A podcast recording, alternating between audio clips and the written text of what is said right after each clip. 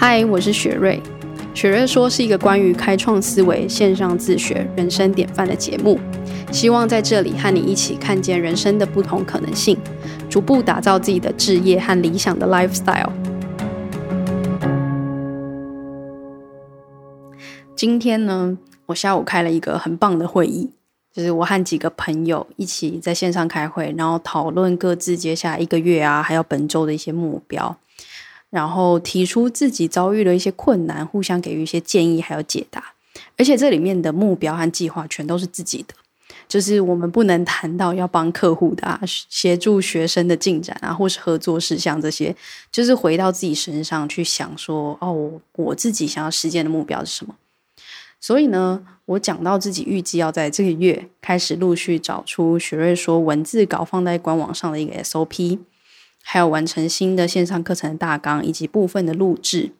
还有很重要就是去提高我录雪瑞说的频率啊，找到日更的方法。我很想要日更。那其实自己在家工作、教课、讨论啊，然后确认客户进度这些事情，大多数时候其实都是在给予，还有在分享的。所以如果没有长期习惯性的一个充电，其实很容易耗尽自己。除了上线上课程啊，阅读。反思这些方式去充实自己以外呢，身边可以有一群朋友互相鼓励，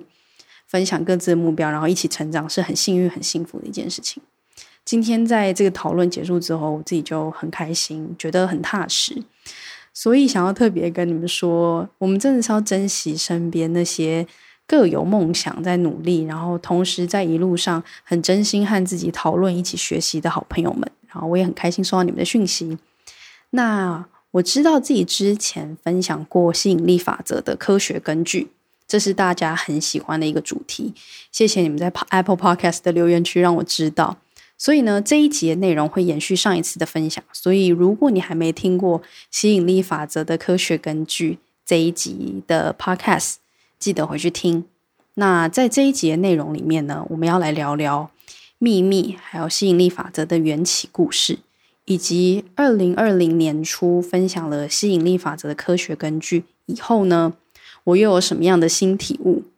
我针对吸引力法则的学习和反思又是什么？我想你应该听过《秘密》这本书吧？这部全球有名的纪录片畅销书。那如果真的要说的话，《秘密》大概是我们这个世纪最有名的吸引力法则之书。《秘密》里面提到。要改变你的状况，必须改变你的想法，因为思想和情绪都有磁力，所以只要专注在你的梦想，运用心念的力量，你就会心想事成。或许我们因为读了《秘密》这本书，而开始对心想事成有了一个深刻的向往。然后接着呢，我们因为 Dr. Joe Dispenza 那样的科学根据的一个解释还有证明，而相信心想事成是真的。相信了信念加情绪等于能量的这个公式，确实存在在我们生活中。但是人生每一个阶段都有不一样的感受嘛，大概学习本身就是一个动态的过程吧。在后续一年多来的这个时间，就一直让我有更多不一样的想法，像一层又一层被剥开的反省那样。比如说，虽然我相信心想事成的力量。但是我同时也相信，人生是一场冒险，也是一场学习之旅。有些时候遇到低潮，整个人生倏然转弯，迎来的却是你从来没有想过体悟还有礼物。所以，人生究竟是创造的，还是随顺的好？又或者说，该怎么取得中间的一个微妙智慧呢？心想事成和随顺人生之间是不是可以共存？实践梦想和执着执念之间又有什么差别？可以怎么样不会迷失？如果一直在脑中想着未来那个渴望的样貌，是不是就代表流失了我们可以好好过的现在？而且我还想到，英文字里面的 present 现在，其实另一个意思也是礼物。现在此时此刻，应该是老天爷给我们最重要的礼物吧。所以呢，我总感觉创造未来和随顺未来。其中有一个关键点是值得去探讨的，也应该是一个很重要的智慧。其实纪录片《秘密》是怎么样开始的呢？《秘密早在二零零八年就已经在全球掀起一个一股旋风。当时纪录片《秘密》里面呢，列举许多历史名人早就知道成正向思考这个神奇之处，然后也因为他们应用在他们的生活中，所以因此他们才接连获得成功啊、财富啊、名声等等。这个是《秘密》里面告诉我们的故事。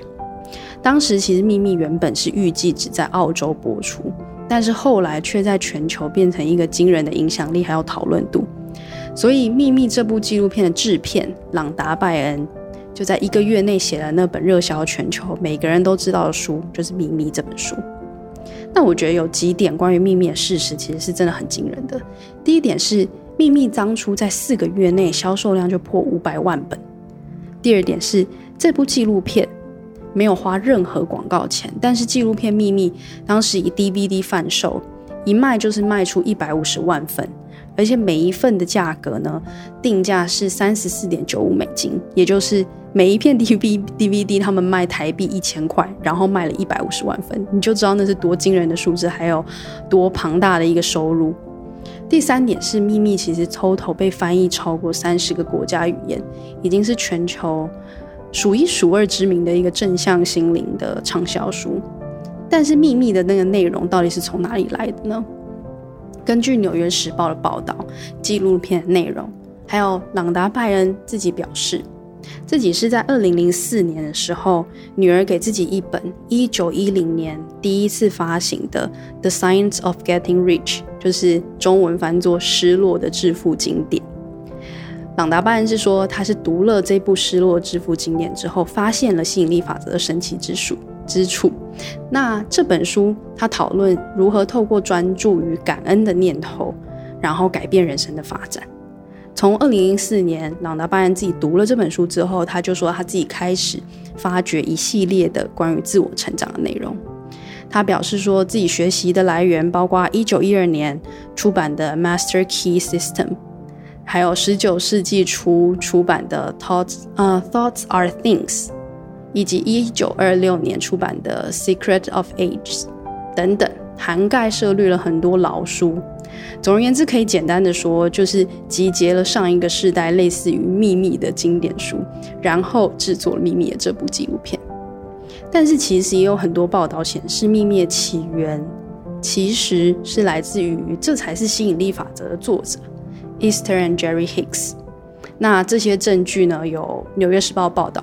欧普拉的脱口秀访谈，甚至是 YouTube 上面一些最早期的证据影片，这些证据其实都显示出最初版的秘密纪录片里面，其实有一个神秘的女生，就是女女生的声音旁白，然后一字一句的去讲呃关于吸引力法则的的故事啊，思想频率的重要性啊，贯穿了整部纪录片。然后这个声音其实就是 Easter Hicks 的声音。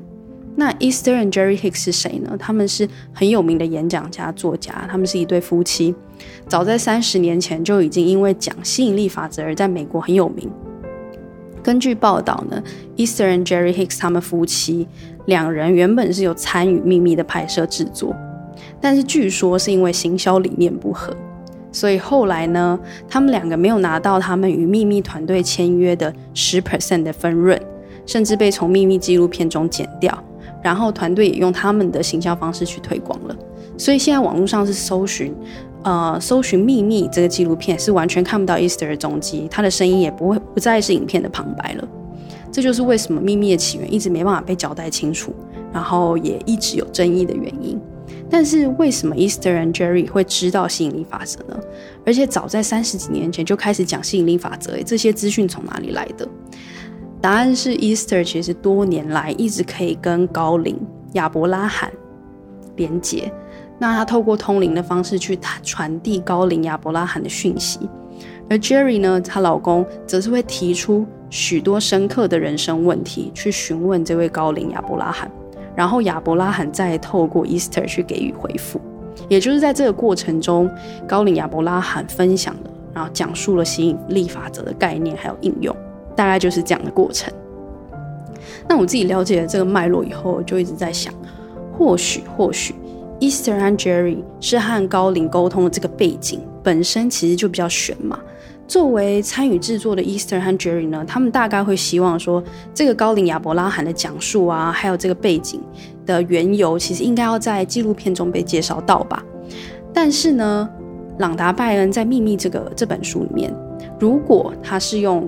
通灵获得的讯息这个角度去行销的话，其实可能就没办法造成现在全世界都在讨论的这种世界级旋风了，因为比起。秘密一本书里面，这本书里面它是援引各种成功人士见证啊，然后人生都运用啊这种说法。我想通灵不太会是大家普遍接受的角度。二零二零年的时候，我在 Audible 听有声书，然后呢也从美国带回了原文书。我也很喜欢 Easter 和 Jerry Hicks 这一系列书上面很缤纷的颜色，而且在阅读以后。我个人觉得，我觉得 Easter 和 Jerry Hicks 的书解释起来比起秘密其实清楚太多了，也会是我很推荐你可以去阅读的一个角度。那回台湾以后啊，我甚至还去借了中文版，然后中英这样对照理解。接着我就在这段过程中发现，Easter 和 Jerry Hicks 的书解开了我对于吸引力法则的一个很矛盾的心态，就是我前面提到的，我相信心想事成，也相信。意念加情绪等于真正的能量，这个吸引力法则。但是我们日子中有太多事情一直在发生嘛，如果要聚焦在同一个愿望上，也就是聚焦在同一个意念上，又要一直带着正向的心情去吸引，那多困难！更何况我们常常在生活里面有很多新的灵感啊、梦想，或许一直在变化啊等等。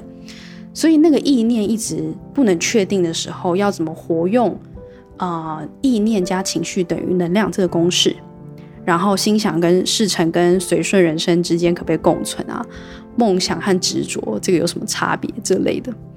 那我矛盾的是说，虽然我真的知道吸引力法则讲对了某些事，但是自己实践上很难，也不想要变成一个一直只放在愿景啊、放在梦想，没有过好当下的一个人生状态。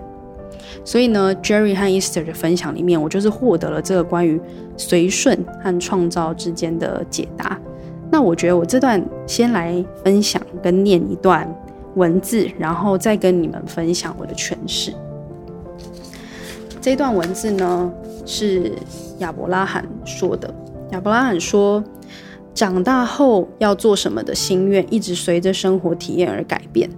很多人或许会说，你这样的行为是幼稚或不符合实际的做法。但我们认为，生命中的各种事物不断激励你、启发你。当你愿意随着这些被激发而出的想法顺流而下，就能享受到喜悦的体验。有些人会为自己的选择找正当的理由，例如家族传统啊，或高薪收入。如果你跟他们一样，就不太可能体验到喜悦。要决定把一生的时间投注在什么样的工作上，的确不容易，因为你是拥有多面向的存在。你的主要目的是要享受绝对的自由，在追寻喜悦经验的过程中，体验扩展和成长。也就是说，如果感觉不到真正的自由，就没有喜悦；没有喜悦，就无法体验真正的扩展。或许对许多人来说，你的行为很幼稚，但是生命原本就该激发你不断去冒险。我们鼓励你及早下定决心，存在的主要目的和原因就是要一辈子过着快乐的生活，做你喜欢的事，拥抱和内心意念契合的愿望，也就是自由、成长还有喜悦。与其找工作赚钱，然后用钱做让你觉得快乐的事，不如下定决心，把一辈子自由快乐当成一种事业。如果快乐的感觉是你生命中最重要的事，你用以为生的工作也正好能让你觉得快乐，你就找到了最棒的组合。我觉得这段话写得很棒，然后我也很想要把就是原文原原本本的念给你们听。那这里面其实讲到三个部分都很特别，而且不是我们习惯思考的角度，就是亚伯拉罕他是如何看待自由、看待喜悦，还有看待成长的。其实我觉得刚刚这个部分啊，我们可以想象成一个一个图形，一个样子，也是我画在我自己笔记本上面的。就是你们可以想象一个圆圈，然后这个圆圈里面写的是自由，就是我们本质上就是自由的，这是基础。这不是我们要争取的目标。所以这圆圈里写的是自由，然后这圆圈往外扩展是一个箭头，这个箭头上写的是喜悦，而且喜悦备注的是喜悦是我们的目标。然后这个箭头啊往外扩了嘛，所以更大围、更大一圈的那个外围是成长，也就是最终的一个结果。那你可以想象到这个画面，然后接着听我说下面的分享。其实我觉得，关于喜悦，我们常常以为我们要追寻自由，比如说要获得财富自由啊，然后才能干嘛干嘛，要拥有旅居世界的自由啊，要有实践梦想的自由啊，要有言论自由，要有什么什么自由，这样好像自由是一个很努力、很努力，然后才能去享有的状态。但是亚伯拉罕的角度却是说，我们主要的目的就是享受绝对的自由，我们是拥有多面向的存在。这好像跟我们平常习惯的想法和做法完全相反。那我想，所谓的享受绝对的自由，关键是我们要去记忆住那些你无意中去实践完成的事情，而且是轻松自在的那些成就感。往往心想事成也是在这个状态中发生的。比如说，你或许曾经想说：“哦，试试看画一个东西会怎么样？”试试看这个颜色加上这个颜色会怎么样，然后就变成一幅被赞美的作品。还有像我一开始大学的时候自学，其实想的都是，诶，这蛮有趣的，看这个人做的好像蛮开心的，那我试试看学一下，呃，做出一个网站好像蛮有成就感的，然后就开始试着拉板啊，试着调整，结果不知不觉就变成我现在的工作，也被很多人欣赏还有喜欢。其实我想，关键是刚开始起心动念的那个状态。一定是你觉得自己是自由的，你觉得是好玩的，你觉得是有趣的才去做嘛。所以刚开始起的起心动念，其实你是觉得自己是自由的。这就是为什么很多人说要找到兴趣啊，因为兴趣就是你做这件事情的时候，你是感觉到自由的。但是很多时候我们在形容你的兴趣是什么，或是问你的兴趣是什么，好像这又变成一个任务了，那个感觉是不对的。反而是去想象你做什么事情是自由的，那个感觉才是你的兴趣，才是你那个很重要的起心动念，也是亚伯拉罕说的那个那个自由。其实最经典的代表，你可以想象到的就是达文西。达文西一直都是自由自在的去探索，然后一直觉得很好奇整个世界，然后甚至会把一些动物的很不一样的，比如说猫的头啊，然后配上什么的下半身啊之类的，然后去绘画。这种都是很自由的啊，很开创的啊，没有被限制住的那个感觉，然后作品才变成经典。我觉得这是第一 part 自由的关键，跟我们直觉想的很不一样。亚伯拉罕的一个反转。但是第二个部分呢，关于喜悦，亚伯拉罕是这样说的：他说，如果感觉不到真正的自由，就没有喜悦。然后他也提到，喜悦是目标。当你愿意随着这些被激发而出的想法顺流而下，就能享受到喜悦的体验。还有，他也说，与其找工作赚钱，然后用钱做让你觉得快乐的事，不如下定决心把一辈子自由快乐当成一种事业。如果快乐的感觉是你生命中最重要的事情，你用以为生的工作也正好能让你觉得快乐，那你就找到最棒的组合了。这一点，我觉得我的诠释还有我的分享会是，这就像是我最近开始更新学瑞说。其实，当我设定目标，我要做 podcast，我要做个人品牌的这个事业的时候，我一直没办法做到，而且是很痛苦的，因为一直有一个目标要达成，然后我永远在还未达成的那个状态，心里会担心说会不会没办法像其他人一样啊，有什么样什么样的成果啊等等，但是。当我换成从喜悦出发，把喜悦当我唯一的目标的时候，我就发现我要回到初衷，回到我怎么样去做 podcast，我自己才会快乐。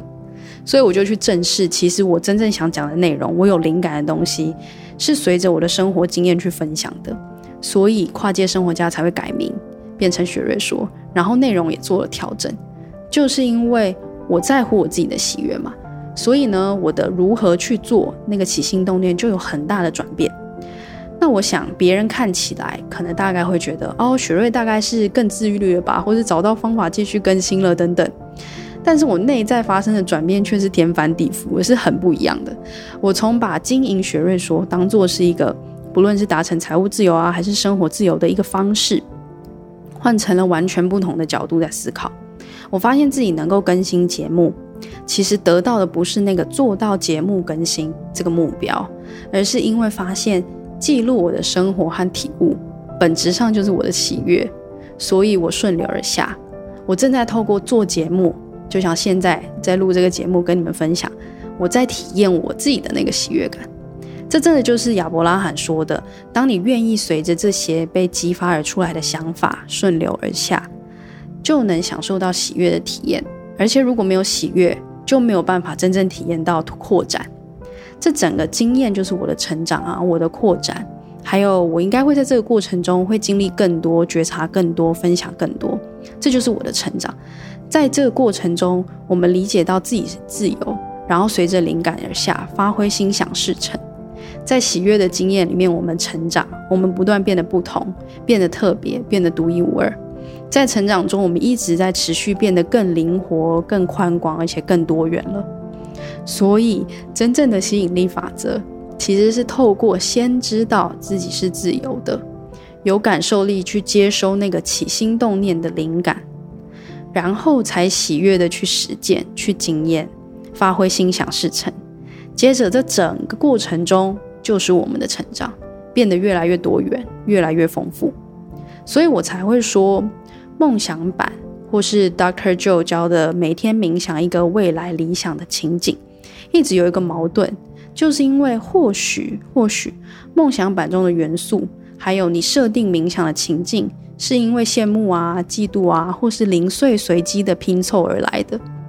如果梦想版中的元素，还有你设定去冥想吸引来的情景，不是因为被触动、被感动、被启发的，拥有属于自己的灵感而顺流而下的那种人生愿景，那就很容易变成太过执着于追求一个未来的样貌。内在的感受上呢，会是很恐惧的，因为恐惧无法去证明自己，恐惧无法被认同，或是恐惧这些自我评价的指标没办法达成。或是许愿被过度放大了，而忘记过好当下，这样的失落感是很强烈的，也是我分享吸引力法则会很担心的，或是想要仔细想过再分享给你们的的原因。然后到最后，如果有这些失落感，反而吸引力法则就被你丢在一边，那我觉得这样会是很可惜的。所以呢，最后我再分享一次我学习到真正的吸引力法则给我的感觉是什么？吸引力法则呢？其实是透过先知道自己是自由的，有感受力力去接收那个起心动念的灵感和启发，然后才喜悦的去随顺、去实践、去经验、发挥心想事成。接着在这整个过程中，所有的学习啊和体悟就是我们的成长，我们会不断变得越来越多元、越来越丰富，而且越来越多面向。那这就是我今天的分享。希望不会太复杂，我想说尽量清晰的去解释这中间细微的差异。那这也是我实践了许久，然后一直在寻找的答案，也是我这阶段的学习和分享。那谢谢你听到这边，这集的内容比较长，也希望你喜欢。如果你有问题啊，或是有共鸣，也欢迎你到 IG 私讯我，或是在 Apple Podcast 留言让我知道哦。在下一集的内容里呢，我会来分享自己是怎么落实吸引力法则在生活里，还有如何在生活里心想事成。那就记得回来收听喽，拜拜。